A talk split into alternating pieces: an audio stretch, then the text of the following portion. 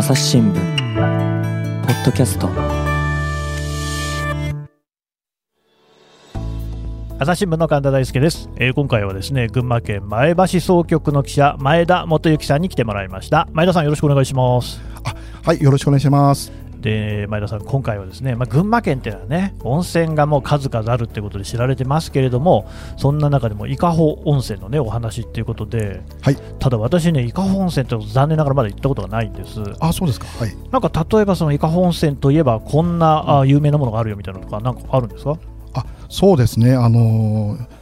えっ、と石段街というあのー石段街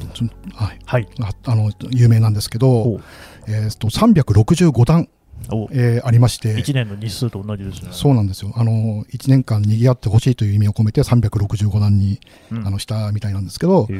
そこのその石段街というところが、まあ、要は伊香保温泉のメインストリートなるほどなってまして、まあ、そこがシンボルでもあって、一番有名なところですね。はい。やっぱあれなんですか、そういうその階段とか坂道はちょっと多いような起伏のあるところなんですか？あそうなんですよ、あのーもう階段と坂道だらけという、だらけ。ところなんまあですけど、まあまあ、温泉街ってそんなとこ結で構ありまもうすよね。道も狭くて、もう車が通るのも本当に大変なとこですね。で、私なんかもあのもう20回以上、あのえー、と前橋にあのい移動になったのがあの今年の9月なんですが、9月になってからあの20回以上、伊香保に行ってるんですけど、えー本当に登るのも大変。もう一苦労で、もう行き先切って本当登ってるというような感じですね。ほど。大体私で急いで歩いは歩いたとして、登ったとして、うん、まあ、10分、大体普通で10 15分ぐらい、うんもうかかるぐらいですね、一番上まで行くのに。うんそんなようなとこです。ただまあそうなってくると、やっぱりそのね、えーこう体に障害があったりする方にとっては、なかなかアクセスしにくいっていう話にはなってきますかね。そうですね。ですから本当に、本当まあ言ってみれば本当バリアだらけのバリアだらけ。温泉街と言ってもいいぐらいで、うんもうあの、障害者、まあ、車椅子乗ってる方なんかとお話を聞くと、もうそもそも、あの、伊香保はいはいに。行くっていう、あの、もう前提がないと言いますか、あもう行けないいものと言いますか、発想がないと。もう階段が、石段がとかですね、坂道がみたいな感じで、うん。あのとてもその行けるところではないという、まあ、最初から選択肢からもう外れてるというようなところもあるみたいでして、いうとこですね。まあ、やっぱりね、障害のね、まあ、種類にもよるかもしれませんが、ただ一般にはそのお風呂に入るのはね、自宅の場合でも、例えばヘルパーさんが必要だったり、ご家族のね、協力があったりっていう、なかなか大変なことだって言いますもんね。そうですね。あの、まあ、そもそも、まあ、あの、なんか、あの、地元の方に聞きますと、うんまあ、伊香保っていうのは、不便さを楽しむ温泉街。みたいいな感じのことをおっしゃってる方もいるぐらいで、うんうんその、まあ、あの、障害がある方、車椅子の方なんかは、まあ、多分、まあ今、あの、おっしゃったように、その、自宅のお風呂も大変、入るのも大変だと思うんですが、うんましてその旅行先のお風呂に入るっていうこと自体がとても多分ハードルが、あの、高いというふうに思いますね。しかし、その不便さを楽しむっていうね、まあ、なるほどなと思うところもあるんですが、はそもそもそのなんで歴史的にその伊香保ってね、そんな風に石段なんかがあるんですか、そうですね。あの、これまあ私もあの、伊香保に、あの、行ってからですね、いろいろ勉強しておるとこなんですが、あの、ちょっと少し伊香保の歴史をちょっとあの、お話しさせてもらって大あお丈夫です。か願いします。はい。あの、伊香保温泉って、えーあの、いあの、おおあの温泉の種類としては2種類あるんですけど、まあ、黄金の湯と書いてあの黄金の湯というふうほうに書く温泉と、まあ、ちょっと茶褐色の色をした、これは昔からの温泉、あと白金の湯というあの無色透明の湯で、これは最近出た温泉で2つの源泉が、あのーありまして、はい。えーいる、まあ、まず温泉なんですけど、うん。で、えー、と場所的にはあの榛名山っていう、うん。あのー群馬三名山の一つ、群馬には3つ名山があ三つる。名山がある。一つは多分赤城山でしょうね。はい、はい。あと春名山とあと何ですか、えっ、と、妙義山です。ああ、なるほど、はい妙義山。はい。はいその3つ。はい。で、そこの、まあ、榛名山の、まあ、中腹の、だいたい標高700メートルぐらいのところにあるのが伊香保温泉なんですけど、で、歴史は本当に古くて、あのーまあ、万葉集にも読まれて、えーいる温泉ということで。ずいぶん古いですね。そうなんです。うんで、あのー今、その伊香保温泉街のそのシンボルになってるその石段街うんというのは、あのーまあ、何度かこう改修をしておるんですけど、うんえーその基礎というのはまあそのまま残って、あの当時のままというか、できた当時のままなんですが、はいでそれがそのできたのが戦国時代戦国時代、と言われてます。はい。これでもだいぶ古い、今から400年ぐらい前ってことですか？そうですね、はい、そうなんです。で、あのー長篠の合戦っていう、あ有名なやつね。あ、の教科書とかで、大体みんな知ってるんじゃないかっていうぐらい有名な合戦ですよね。そうですね、で、その織田徳川連合軍に敗れた武田勝頼というのが、まはい。あまあ、部下の真田正幸にこう命じて、えあの兵士のその傷を療養する湯治湯治場として作ったのがその始まりっていうふうに言われてまして、で伊香保のその先ほどの黄金の湯というのがその山の上にからこう源泉がありまして、ええ。まあ、そこからこう流すんですけど、うん。あのその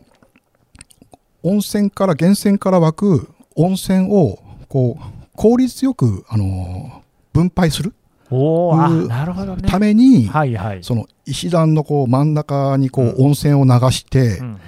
えーいるんですけどだからあのそもそもその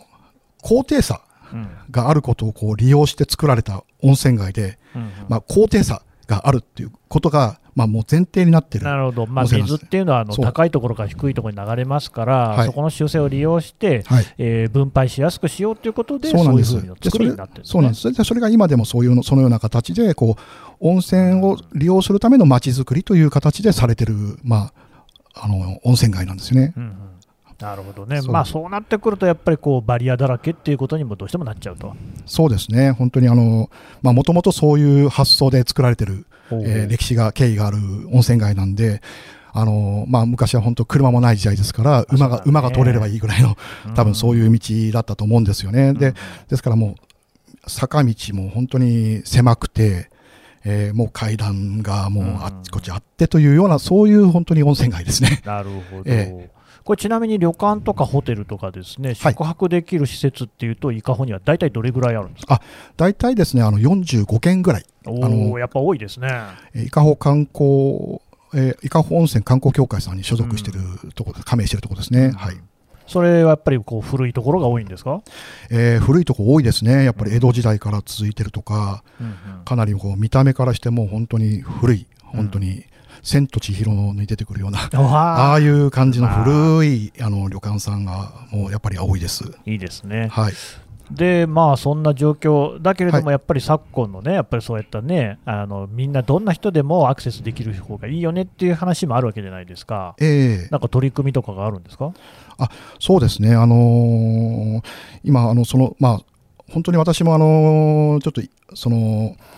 バリアだらけのですね、そのうん。まあ、伊香保温泉で、そのバリアフリーというですね取り組みがあの進んでるという話をちょっとちらっと聞いて、意外ですね。えっと思ってびっくりしてですね、まあ、あのそれで取材を始めたのがきっかけなんですが、まあ、でもそういうね伝統を大事にするっていええ。うところとね、そのバリアフリー、どう両立するのかなって思いますけれども、うんうん。やっぱりそれでもこう伊香保なんてね、私から聞くとですよ、誰でも知ってるような温泉街だし、まあ、そのままでもお客さんは来そうな感じもするんですが、そこであえて踏み出したと。そうですね、はい、あの本当に今、まさに本当にこう、にわかに活気づいてるというか、そうういう状況ですね、今伊香保温泉で。まあ。それそのあたりにはその伊香保温泉側にはですねどんな理由があるんですか？そうですね、あのーまあ、一番ですね、あのーあまあ多分い個々の旅館さんとか、あのーによって多分考え方も多分違うでしょうし、そうでしょうねんうんで多分いろいろな理由とか背景とかいろいろあるんでしょうけど、多分あの大きく4つかぐらいにちょっと分けられるなと思ってます。じゃあちょっと順番に教えてください。はいえー、とまず、やっぱり一つはあの旅行のスタイルっていうのが、まあ、変わってきてるというところですね。であの伊香保っていうとあの、まあ、首都圏からも大体、まあ、東京からもにあの車で電車とかで約2時間から2時間半ぐらいで行ける日帰り圏内そうですの人ね気のとこ、人気の温泉地なんですけど、うん。あのまあ、コロナの前ぐらいまでは、もう含めてこう団体客なるほど。が本当に多くて、で宴会とかで盛り上がるという利用が多かったんです。昔はね、会社単位でね、うん。こうバーッとバスなんか連ねて行って、うん。こうどんちゃん騒ぎするっていうようなね、うん。話ありましたからね。だから旅館さんとしても、えまあ、団体客さんを相手にしてれば、まあ、うん。商売としては成り立っていたという面もやっぱりあったんですけど、はい。であであのただ近年、やっぱりですねあの旅行の形というのがあの旅の形が変わってきて、えやっぱりあの個人、えーとか家族単位の旅行にぱり変わってきているというところで、そうそうすると、やっぱり客のお客さんのニーズがまあ多様化するわけですけど、うん。でそのニーズにやっぱり応えようとするために、まあ、旅館さんの方も今、多様化せざるを得なくなってきているという、多分そういうところがあります、ね。これはね、だってあの障害者の方に限らず、バリアフリーのものって、どんな人にも使いやすいですからね、とりわけ温泉っていうと、お年寄りもね大好きだっていう方もねたくさんいますけれども、そうね。いう方にとっても大事なことですもんね。そうですね。うん。ですから、あの例えば、まああの旅館さんの関係者の中には、そのまあ、常連さんがやっぱりいるわけですけおど、ーで常連さんもやっぱり年をだんだん取っていくそれわけですよね。はそうで やっぱそういった常連さんに来てもらいたいわけですから、ね。まあ、常連さんがやっぱり快適に過ごせるようにというような思いもあって、そういうバリアフリーにやをやっているところもうんありますよね。はい、うんえー続いて2番目は何ですか？あそうですねあの宿泊者数というのはやっぱり減ってきちゃってるんですよね。やっぱコロナの影響ですかね。あそうですね、あのー伊香保温泉はあのでもででも言いますと、やっぱりバブルの頃といいますか、ですね。あたりはもう年間170万人ぐらいあすごい数。泊まる方がいらっしゃったんですけど、近年はやっぱり100万から110万前後、で推移してて。半減というような感じですかね。そうですね。でそこにコロナがもう追い打ちをかけてうん、いまして、でもう団体客についてはもうほぼ、まあ、もう壊滅状態。まあそうでしょうねで。すね。で、もう個人客を取り込まないと、まあ、い最初のうん話とちょっとかかぶるんですけど、うんまあ、い生き残れないというまず状況があってきて、うんで、コロナの影響というのはすごい、あれなんですけど、影響が大きくて、まあ、うん昨年でいうと、伊香保が年間で67万人になったんですよ。へで、これ過去最低なんですえ、まあよね。そうでしょうね。うんで今年はというと、またさらに下がってて、あの先日、数日前にあの観光協会さんの方にちょっと聞いた数字で言うと、1月から11月末までで45万人あですから、去年、過去最低だった去年もさらに、まあ、今のこの感じだと下回りそう、あ、なるほど。状況なほど、まあ、すごく減っているという。もうだから多い頃に比べると3分の1以下っていうような状況。だから、まあ、逆に言うとね、その温泉っていうのも日本、津々浦々たくさんのところにありますから、はい。そこで伊香保に来てもらおうと思えば、そういうバリアフリーの取り組みっていうのがね、一つこう他とは違うこととして、アピールポイントにもなるかもしれないと。そうですね、はい。うん。はい。えー、3番目いきましょうか。あそうですね、3番目としてはやっぱりあのバリアフリーをめぐるあの社会情勢が大きくあの変わってきているというところだと思うんです。で、まあ、いろいろあの障害者差別解消法だったりとか、あのバリアバリアフリー法だったりとか、まあ、法律的な面というのももちろんあのこれまで施行されてですね、あのそういったものもあるんですけど、はい、えっと、観光関係の方がやっぱりおっしゃってるので、やっぱり一番ちょっと影響大きかったのは、あの東京東京オリンピック・パラリンピックというのはやっぱり大き,、あのー大きかったっていう、やっぱりおっしゃってる方が多いですね。やっぱりあの、おまあ、東京オリンピック・パラリンピック自体があの共生社会そうですね。ということを、まあ、実現ということを、まあ、一つの理念としてですね、まあ、進められてきているところもあると思うんですけど、やっぱりそこの影響というのが、意識の変化ということですごくもたらしてまして、うんであのし伊香保温泉があのあるのはあの群馬県の渋川市という自治体なんですけど、うんでこの渋川市もあの市を挙げてあのこのバックアップをしてるほうほうほう。ですよね。で、この渋川市というところが、あの2019年にあのとその東京オリンピック・パラリンピックのその共生社会ホストタウンというものに登録されて、はい。でそれ登録されたのを機にあのユニバーサルデザインというのを生かしたまちづくりというのを、まあ、今進めようとして取り組みを進めているんですけど、うん。で市も共生社会実現の街というものをキャッチフレーズに掲げて、うんうん。えー施策を今やってるところなんですね。でそういう中でやっぱり共生社会という言葉が、まあ、オリンピックを契機に、うんうん。えーパラリンピックを契機にあのすごくあの耳なじみになってきてでもともとそういう物理、まあ、そういう法的な整備とか進んでる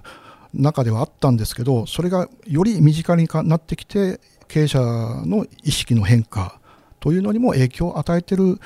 ではないかなと思います。まあね、前田さん、あの東京五輪と言いますと、ですね、もう一つ評判の良くないところもありましたけれども、はい。ただ、まあこういうこう意識の変化っていうところで言うと、やっぱりそれなりにこう、ね、意味もあったっていうところもありそうですね。そうですね、はい。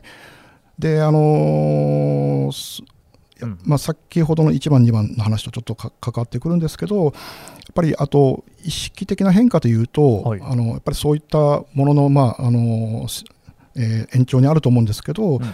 観光とバリアフリーというのが、まあ、新しいマーケットとしてやっぱり、だんだんこう認識されてきてるのかなっていうところはありますね。なるほどね。はい。いやそれはね、すごくいいことだと思いますけれども、はい。であと4番目っていうのは何でしょう？4番目はそうですね、あのここ最近の、あのもうにわかにこう活気づいてる、バリアフ伊香保温泉でバリアフリーが活気づいてるというところの直接的なところのえ影響で言うと、あの観光庁がバリアフリーの補助を2018年度からやっておるんですけど、へでここの補助にですね、えーがやっぱり引き金といいますか、あのきっかけになってまして、で今まで6回、5、6回ぐらいですね、あの公募がはやっておるんですが、あのホームページホームページであのやってる旅館さんの名前とか出てるんですけどね、あのでそれ見るだけで、伊香保だけでも15、6件ぐらいはあそんなにありますか？あるんですよ。まあもちろんやってる内容自体はあのあの大小様々なんですが、まあまあ、で伊香保が45件ぐらいある。うちだからそ3割をちょっと超えるぐらいです3分のかね。1ぐらい、すごいですね。それぐらいのところがあの今あのやってらっしゃるんですようね。ん。ですからこの影響が結構大きいなってとこあります。でちょっと話話変わるんですけど、はいはい。あのはい大丈夫ですか？えあのえーとまあ、先ほどその渋川市というところが今共生社会やってるね。実現の街ということで、まあ、力を入れてるというお話をしたんですけど、あのーで市の担当者も、あのーまあ、要は旅館さん、観光庁さんに直接あの申請するもんですから、うん。あのホームページを見て、観光庁のホームページを見て、市の担当者もびっくりするわけですよ、伊香保でなんかすごいことが起きてるんじゃないかっていう話で、あ市の方は気づいてなかったと、そうそうなんですよ、はい、最初はね。そうなんです、ええでそれでですね、これなったら、ユニバーサルツーリズムうんうんうんができるんじゃないかってことで、これ、昨年から打ち出し始めて、そのまあ障害者とかあの高齢者とかですねに限らず、もう誰でもが楽しめる、えー旅行を目指そうというユニバーサルツーリズムというのを昨年からこう打ち出して。いるところなんです。じゃあ逆にその旅館とかホテルの方が動きとしては先行していたと。そうですね、はい。おお、すごいですね。はい。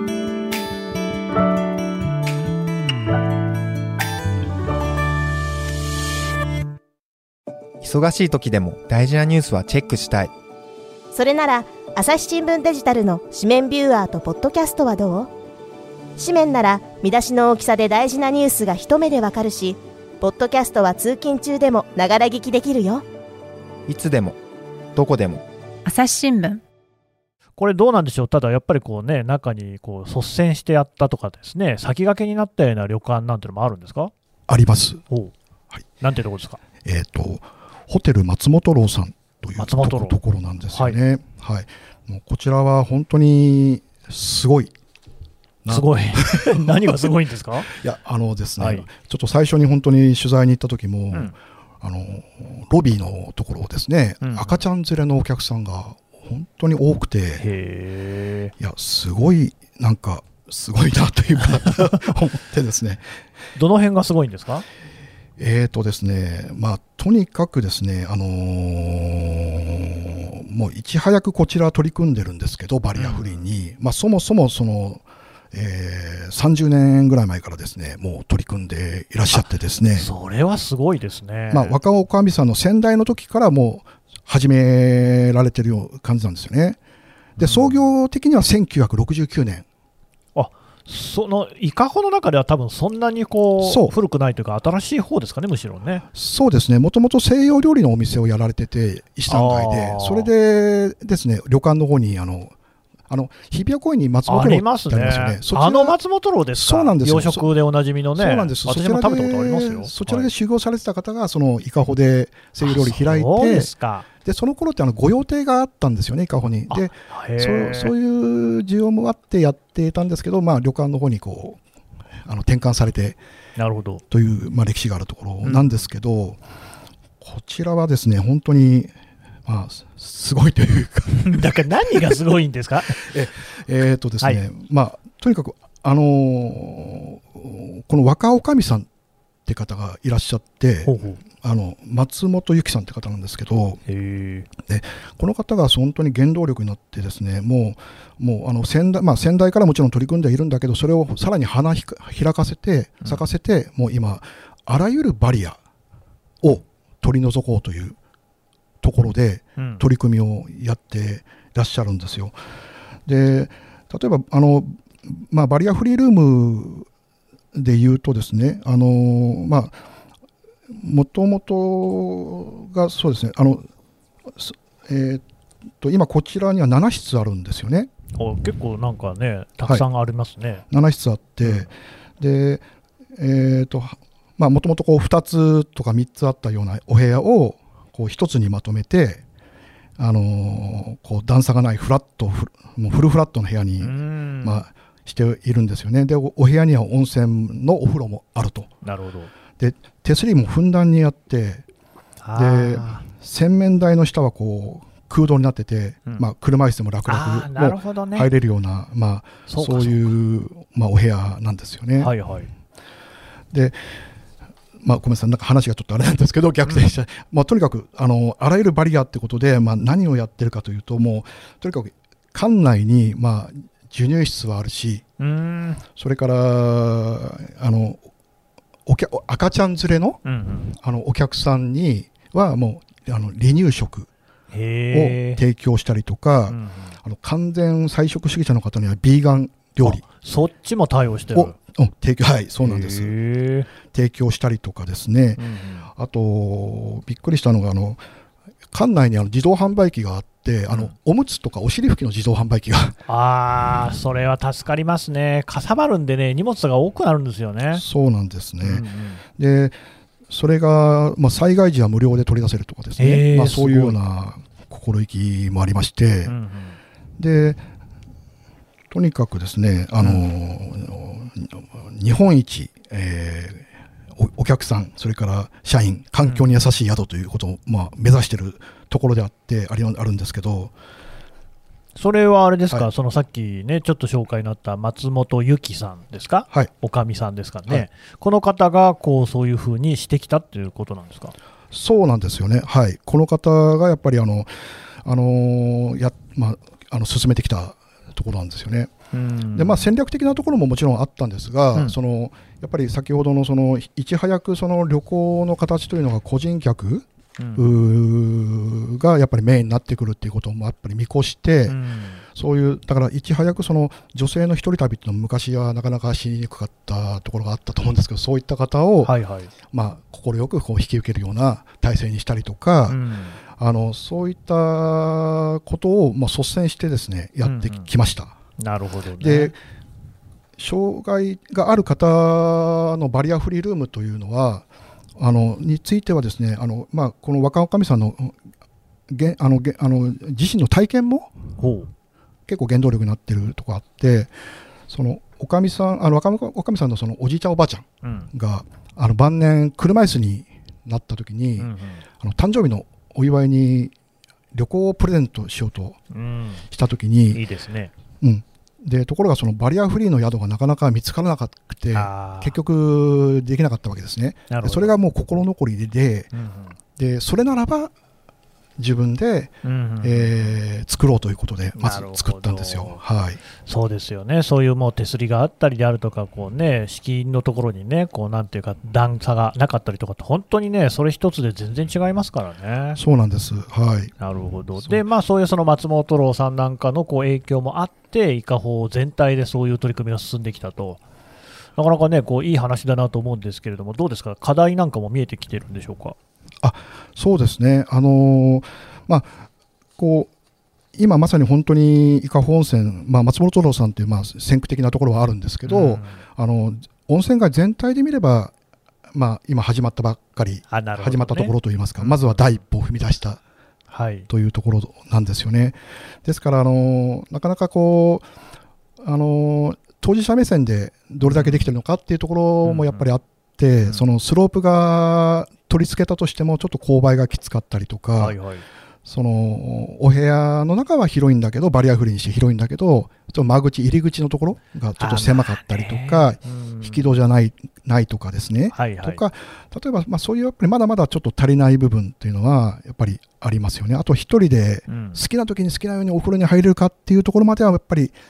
あのまだまだ届いてないと言いますあか、ーそういう実情はありますね。でまあ、そこら辺が課題になってると、うんあとはどうなんでしょうね、例えばその、一ね、気になるところとしては、お値段っていうところもあると思うんですけれども、はい。やっぱりなんかさっきのね、広い部屋を使うってことになってくると、お値段も張るのかなと思うんですけど、はいその辺はどうですか。そうですね。あのまあ、松本郎さんのところで言うと、あの部屋の広さが、まあ、狭いところは8畳ぐらいなんですけど、うんうん大体広くてあの100平米100平米ね、広いですね。とか、あとサウナ付きの部屋なんかも最あすごい近豪華。作られて、はい、えーまあ、すごくあのラグジュアリー感があるよううんな感じなんですよね。で、お値段的には、やっぱり、はいまあ、その今、平日で例えばお一人当たりだとした場合、ぱり2万5千円から3万5千円、4万円あでも思ったほどでもないかもしれませんね。そうですね。で、はいサウナ付きの部屋だと4万5千円とかね。まあ、そのぐらいやっぱり行ってしまって、まあ、通常の多分、まあ、部屋と比べると、まあ、うん1.5倍ないし2倍とか、まあでもぐらいには温泉ってそもそも結構高いとこ多いですからね。そうですね。はい。なるほど。なるんですけど、はい。あのでただ今、ちょっと松本郎さんとかにお話を聞くと、まあ、そういった部屋ほど今、予約が埋まっ先に埋まってるという、う。で緊急事態宣言中でも、うんうん、もう予約がひっきりなしちゃったというですね、すごいですね。はい、うんじゃあやっぱりそういうお部屋っていうのをもっと増やした方が、その採算っていうような意味でも、そっちの方が良さそうですか？そうですね、やっぱり、あの求められているんだと思うんですよね。うんあの障害がある方にとってはなおさらですけど、あの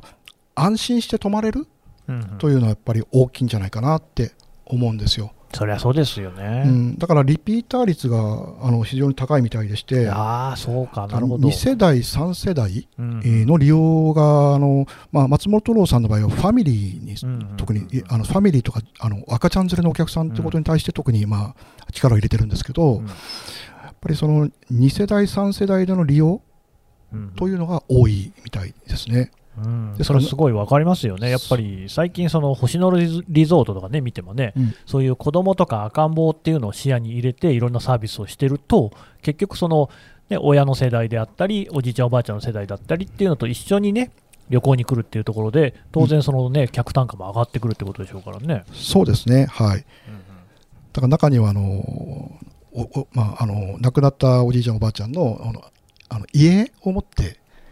来るい方もいやーそうて、か、なるほどね、もともと来てらっしゃったんですかね。亡くなる前にここに来るのを楽しみにしてたんだみたいな話であ来る方もなんかいらっしゃるみたいな話は聞きました。ーでもそうなってくると、だからね、その家族にとっての常宿みたいなことになってくるから、ますますそういうね、えーリピーターとして、えー定着していくってこともあるんでしょうね。そうですね。まああの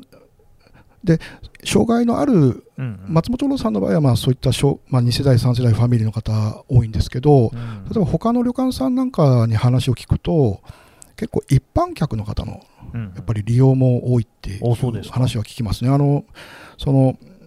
やっぱり広い部屋、広々とした部屋で、うんお部屋にお風呂もついて、でなおかつあの、まあ、コロナ禍ということもあって、人の密とか接触とかをこう避けられるというところもあって、もう部屋食で食べられるとかですね、まあ、そういうところもあって、その部屋の中でもうずっと一日いても楽しめるというか、うん。そういったところも人気で、あのそういうお部屋の方がうん。人気があるというようなあの宿もありました。そりゃそうなんですよね、だってその障害者の方にとって使いいいってことは、普通のね、その障害のない人にとってももちろん使いいいってことですからね。そうですね、はい。うんなるほど。どうですか、まあ、やっぱりそう、あとね、僕思ったのは、はい。そうやってねあの、赤ちゃんとかの例えばおむつも売ってますみたいな話になってくると、うん。やっぱりそういうような設備を置いてくれてるところは、中にいるね、えーそのまあ、おかみさんもそうだし、こう中居さんであったりとか、そのスタッフの方々、はい。っていうのも、おそらくはそういうところに意識のある人たちが揃っているんだろうなっていうところの安心感もあるでしょうね。そうですね、はい。だいぶやっぱりその伊香保温泉のこう、ね、で勤めてらっしゃる方々っていうのもその、えー障害あるいはバリアフリーなんかに関する意識って変わってきてる様子でしたか、そうですね、あのだあの徐々にといいますか、あのだいぶ変わってききつつあるんじゃないかなと思いました。うんうんというのはやっぱり、あのと小あの車椅子のですね、あの団体の方のちょっと代表の方とちょっと話の言葉がちょっととても印象的だったんですけど、はい。あのまあ、その方のあの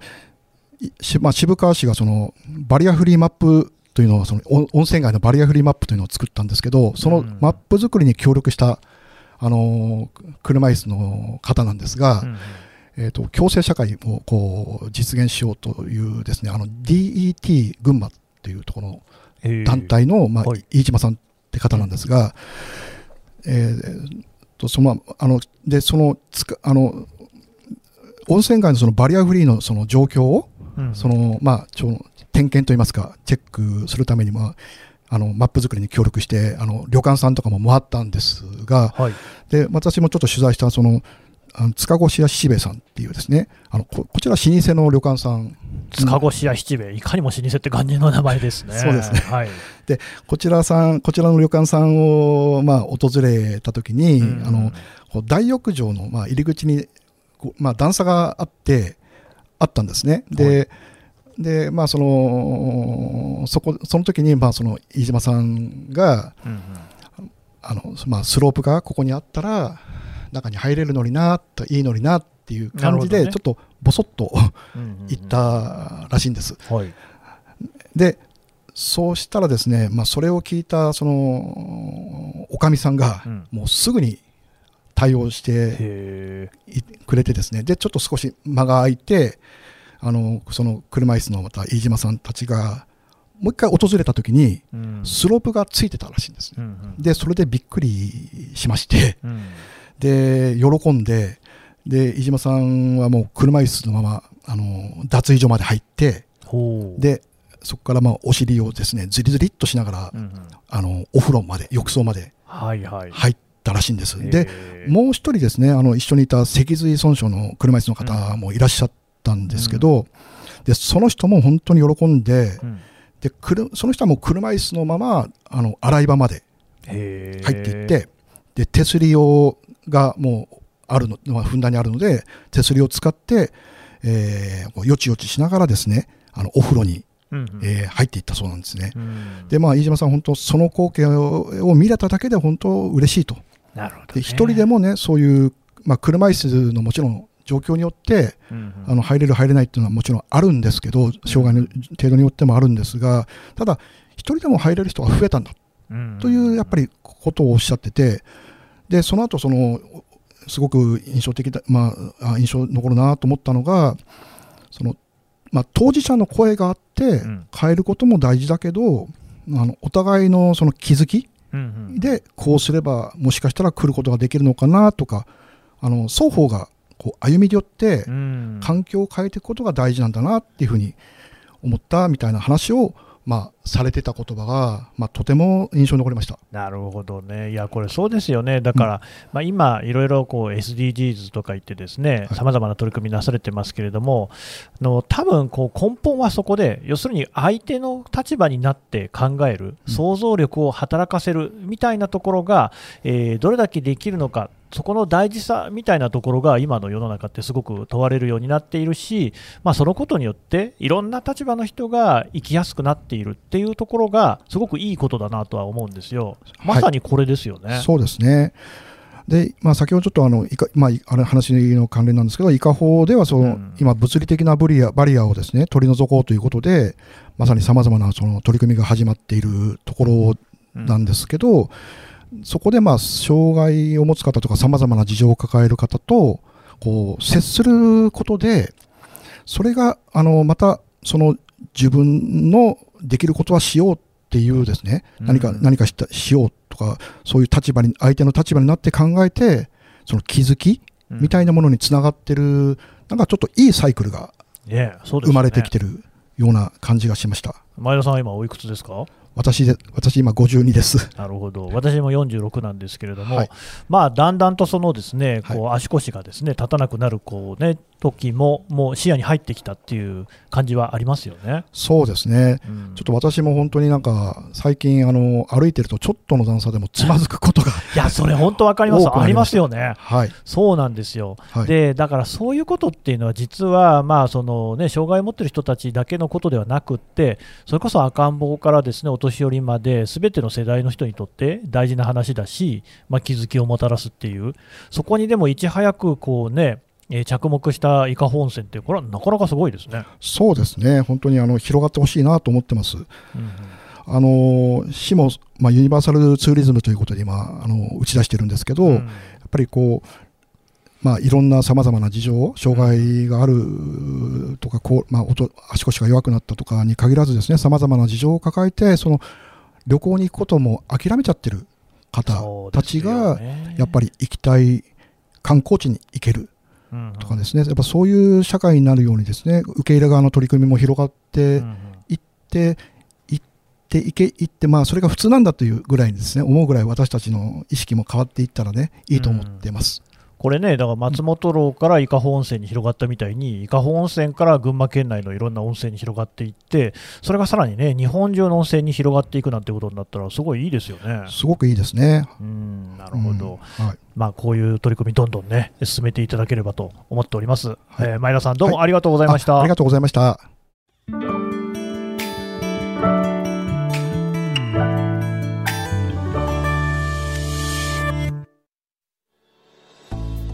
はい、えー前橋総局の前田元幸記者のお話を伺ってきました。さて、前田さん、この、お伊香保温泉の話に限らず、あの結構、朝日新聞の群馬版では、温泉の話、たくさん書いてるみたいですね。あ、そうですね。やっぱり温泉どころ群馬、温泉大国群馬と言われるうんだけあって、温泉の数がものすごいたくさんあるんです。うんうんはいこれをなんか連載にしたそうじゃないですか。はい、そうなんです。あの、えっ、と、今年の新年のうんからですね、あの、温泉というのをテーマにしてですね、温泉をめぐる人や地域の物語うんを、あの温泉物語をですね、まあ、こう今、連載としてスタートしたんです。タイトルなんて言うんですか？はい、えー、Are You Happy? と言います。これ、前田さんが考えたんですか？えっと、これはそうですね、あの、私、あのの飲み、飲み、はいはい飲んでる時、時にですね、居酒屋で飲んでる時に、あの、総局のメンバーと飲んでる時に、ちょっとフラッと話を持ち出したら、それいいんじゃない？みたいな話になって、でそこからちょっと他のメンバーなんかがこうアレンジを加えたりとかしながらですね、えーこのようになりました。これね、皆さん、あのご想像の通り、ああいうハッピーの湯がですね、あのお湯の湯になってるっていう、まあ、そういうタイトルなんですけれども、これね、あのポッドキャストの概要欄からもですね、記事の一部にリンク貼っておこうと思いますので、ぜひお読みいただければと思います。前田さん、どうもありがとうございました。はい、ありがとうございました。朝日新聞ポッドキャスト、朝日新聞の神田大輔がお送りしました。それではまたお会いしましょう。この番組ではリスナーの皆様からのご意見ご感想を募集しています。概要欄の投稿フォームからぜひお寄せください。ツイッターやメールでも受け付けています。ツイッターでは番組情報を随時紹介しています。アットマーク朝日ポッドキャスト。朝日新聞ポッドキャスト。で検索してみてください。